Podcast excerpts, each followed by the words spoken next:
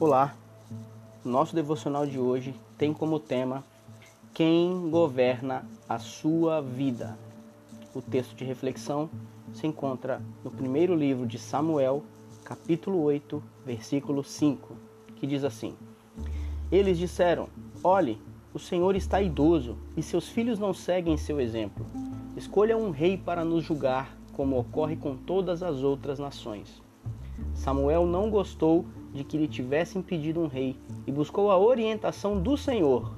E o Senhor lhe respondeu: Faça tudo o que eles pedem, pois é a mim que rejeitam e não a você. Eles me rejeitaram como seu rei. Desde que os tirei do Egito até hoje, eles têm abandonado e seguido outros deuses. Agora tratam você da mesma forma. Faça o que eles pedem, mas advirta-os solenemente a respeito de como o rei os governará. O contexto dessa história do povo de Israel, eles não tinham um rei, como nós podemos ver no livro de Juízes.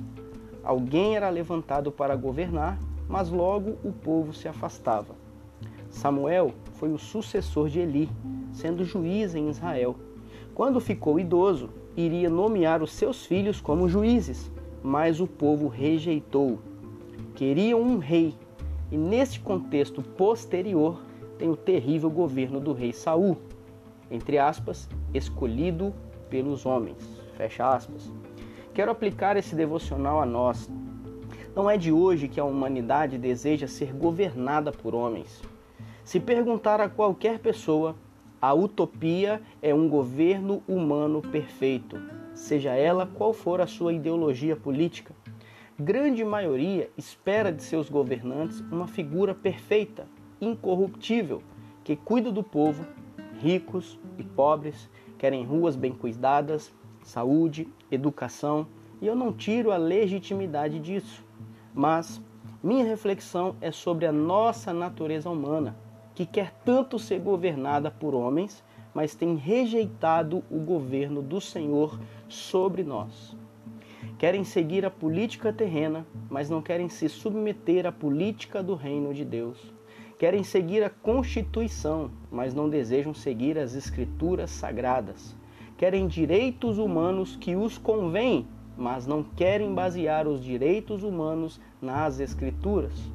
Infelizmente, não é de hoje que o povo prefere escolher um governo humano do que o governo soberano do Criador sobre suas vidas.